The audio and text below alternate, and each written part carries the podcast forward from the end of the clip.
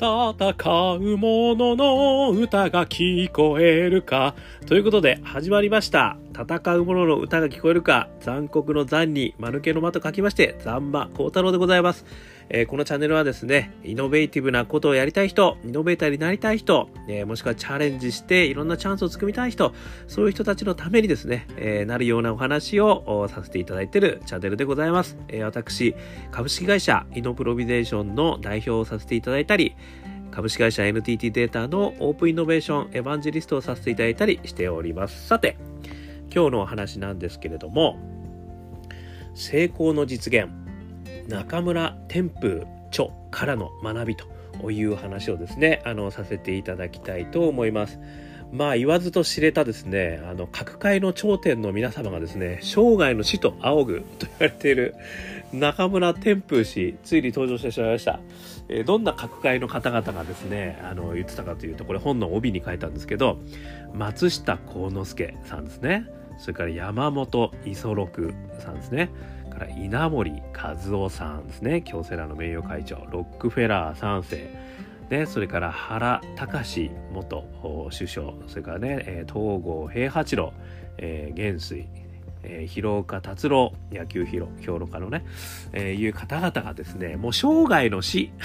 ということでね、あの、もう仰いでるというすごい方なんですけど、あの、私も名前は知ってたんですけどですね、恥ずかしながら、この5本をですね、読ませていただくのは、あの、ついに今やっとあの、半分まで読んだっていう感じで とりあえずあの、半分なんですけども、あの、私がもう非常にですね、もう感動に感動を重ねてますので、この話させていただきたいということで取り上げさせていただきました。えこの中村天風氏とは何者かというのをこれまた帯に書いてるんですけども、明治9年、家族に生まれながらですね、あの、花という、なんでしょう、中華の家の家族ですね。家族に生まれながら軍事探偵となり満州へ人斬り天風と恐れられると。死病を治すために欧米からインドへ、ね、何かこうすごくあの病をですねあの患ってたみたいですね。その間コロンビア大でコロンビア大学ですね、えー、医学を学び日本人初のヨガ直伝者となると。帰国後突如感ずることがあり大正8年一切の地位を投げ打ち辻絶法に転じると。その波乱の反証から得た人生成功の哲学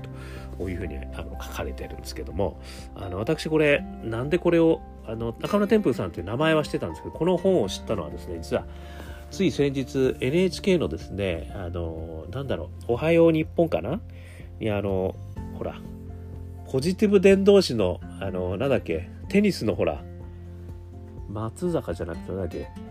松岡修造さんですね。松岡修造さん。ポジティブ伝道師じゃないですか。で、松岡修造さんがですね、そこで、いや、実は私すごいネガティブなんですよと。でもね、すごくあのポジティブにしようと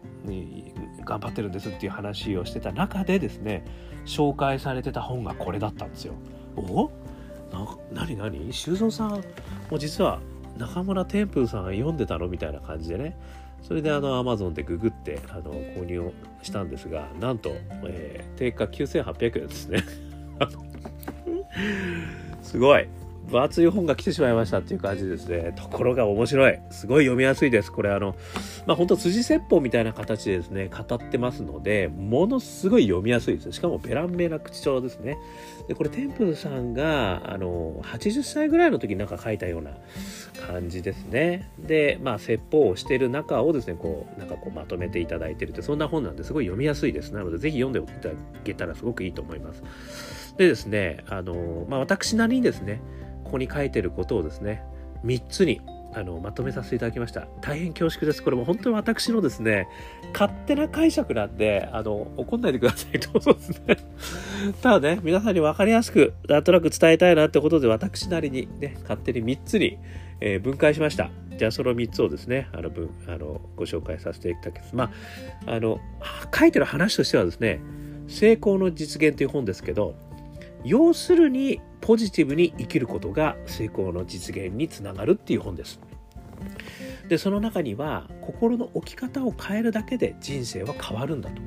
いうことをあのおっしゃってらっしゃるんですね。ですので私なりですねあそうかとここからの学びを3つ言うとするとですね1つ目ポジティブに生きようと思うことねこれを別名で言うともうプランねプランを立てるってことかなと思いました。それから2つ目ねとにかくポジポジティブに生きる。ねこれは do ですね。そうくると3つ目が常にチェックしてネガティブを追い出す。チェックなんですね。まああのねよくあの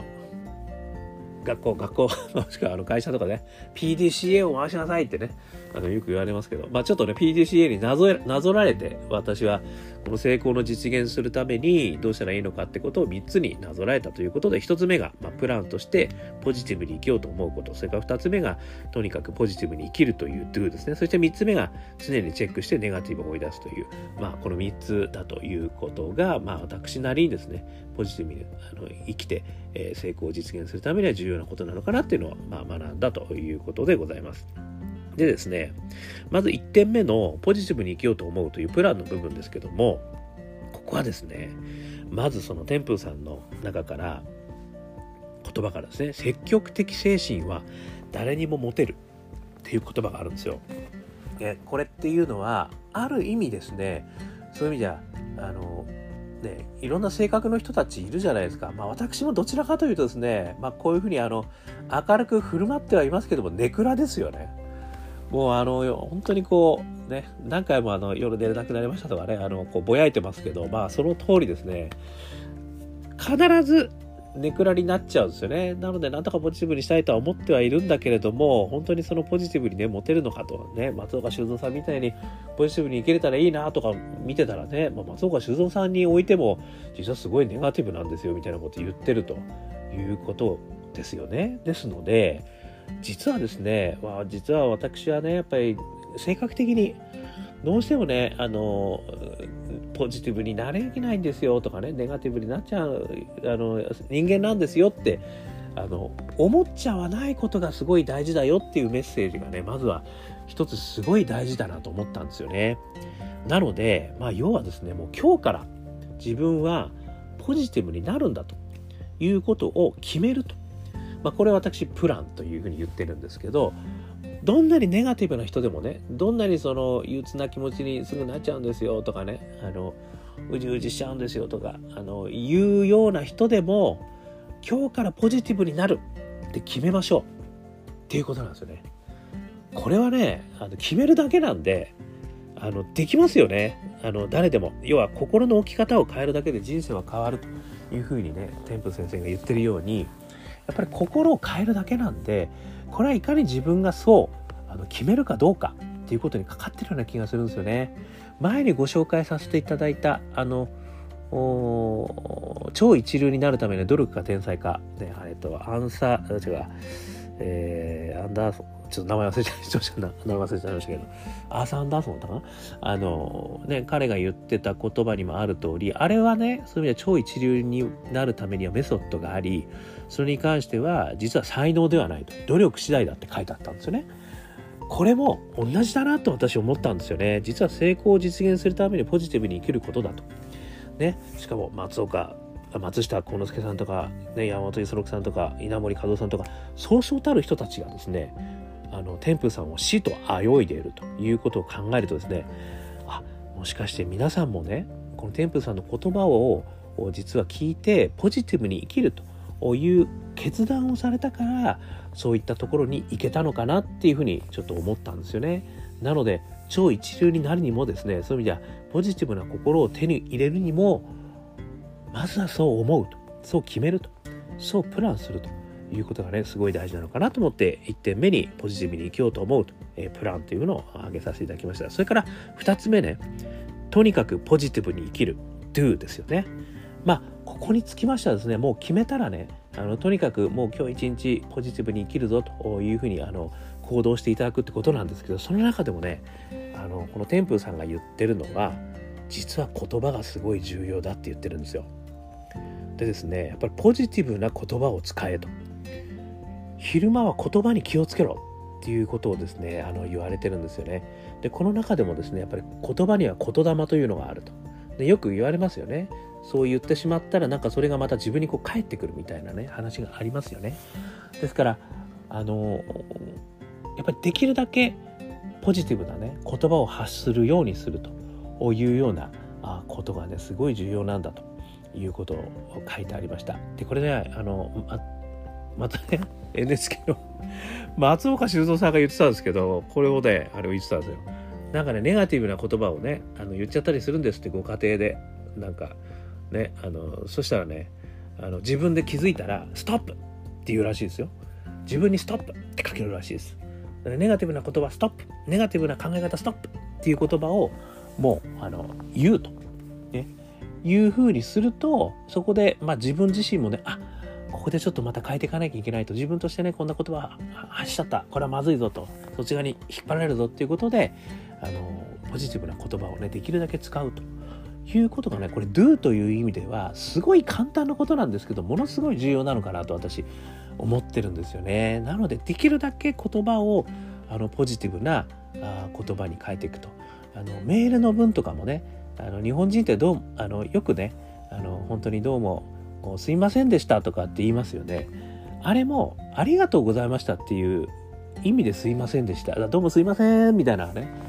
ありがとうございますみたいなのをすいませんって言っちゃいますよね。ちょっとすいませんって謝りの言葉でもあるので、若干ネガティブな感じですよね。そういうところをありがとうございますというね、感謝の言葉に変えるだけでも私ポジティブなんじゃないかなと思って、実はメールを実はすごく気をつけてたりしてます。とかね、まあ、いろいろ皆さんあのやり方はあると思うんで、この do のところはですね、あのとにかくポジティブな言葉を使うってことをやってみたらいいんじゃないかなっていうのが2つ目ですね。そして3つ目です。常にチェックしてネガティブを追い出す。実はここにですね、すごくあのテンプル先生たくさんいろいろ言葉をいただいてます。やっぱりねネガティブな言葉ってたくさんやっぱりこう感情はね浮いてくるのでその中からいくつか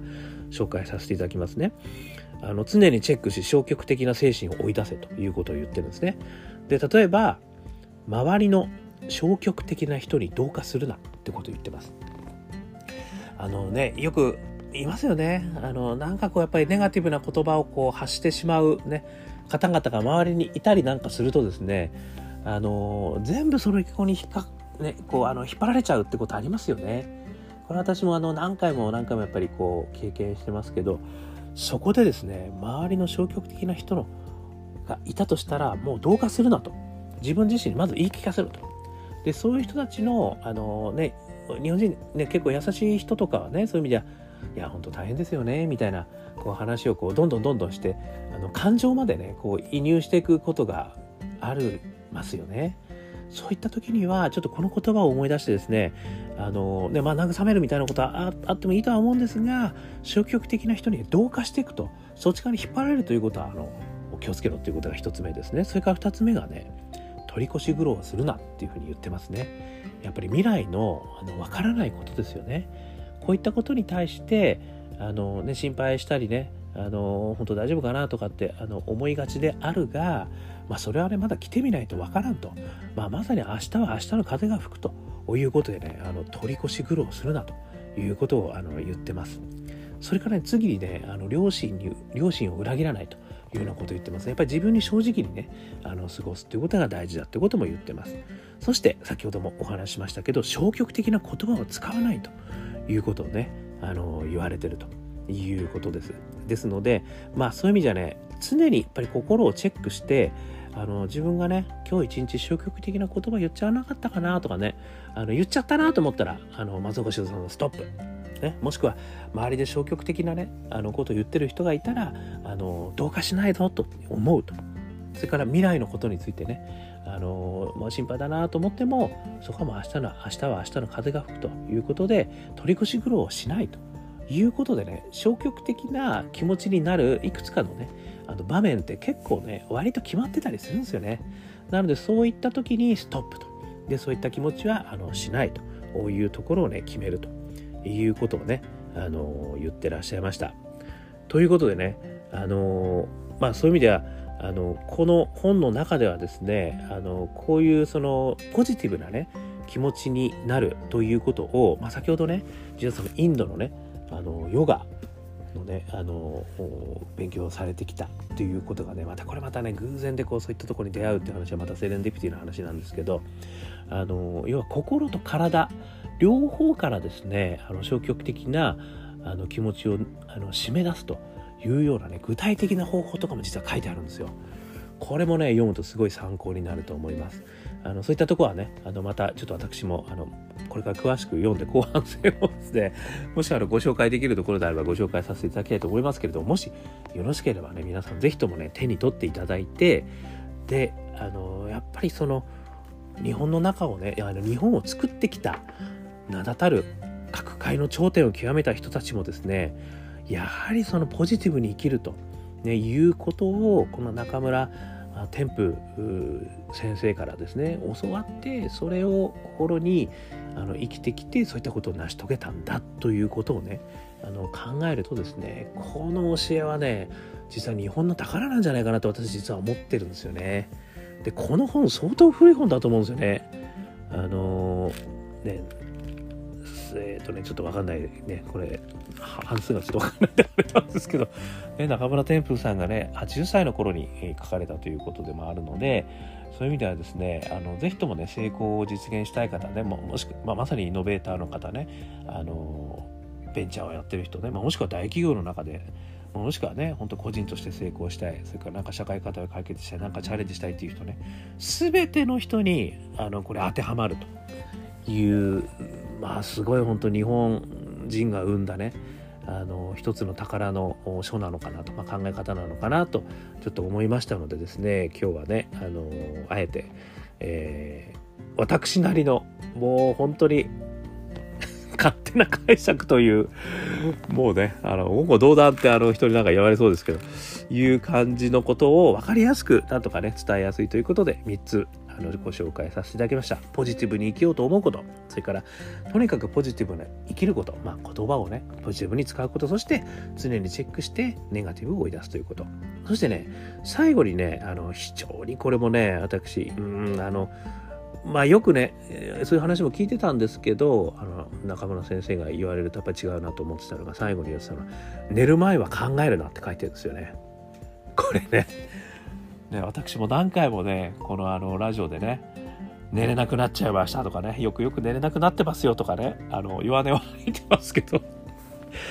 寝る前は考えるなってね、ガツン言ってますよ。これね。これ確かね、あの、島田、島田、ああの、ほら、なんだっけ、ガバイばあちゃんを書いたね、えー、ラサール石井、ラサール石井さんでしたっけ？ちょっとうろ覚えですいません。で、ガバイばあちゃんが、なんか、確かね、寝る前はね、寝る、寝る前は考えないもんだ、だったかな。うん寝るときは、夜は寝るもんだか。夜は寝るもんだな。ね、同じようなこと言って、すげえガバイバージョンに通じるとまあ思ったんですよ。あの、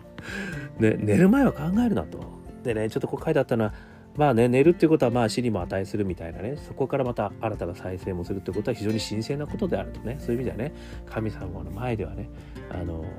もう心安らかにしようじゃないかみたいなね、ちょっとね、ここはね、少しうろ覚えです。うろ覚えです。読んでください。ね。まあ、とにかくね、結論としては出る場合は考えるなと。ね、心静かに寝ようということをね、あの考えてたんで、これもね、すごい重要なことなのかなというふうに思いましたので、えご紹介させていただきました。ということでね、えー、今日のお話はここで、えー、終わりたいと思います。あの、このチャンネルはですね、そういう意味ではチャレンジャーの方、ね、イノベーターの方、それから新しいことをね、変えていきたい人たち、世の中になることをしていきたい人たち、まあそういう人たちがね、まあ、あの成功に少しでもね実現に近づくようなことになればということで今日はあのご紹介させていただきましたのでもしよかったらねいいね押していただきたいですしシェアねしていただきたいですしあとはねなんかコメントいただきたいですしあとはね意見交換しようぜとね、いうような話で、またね、お互いにこう学びがね、たくさんこう深まればいいなというふうに思ってますので、ぜひぜひよろしくお願いいたします。ということで、今日の話はここまでにさせていただきます。どうもありがとうございました。頑張りましょう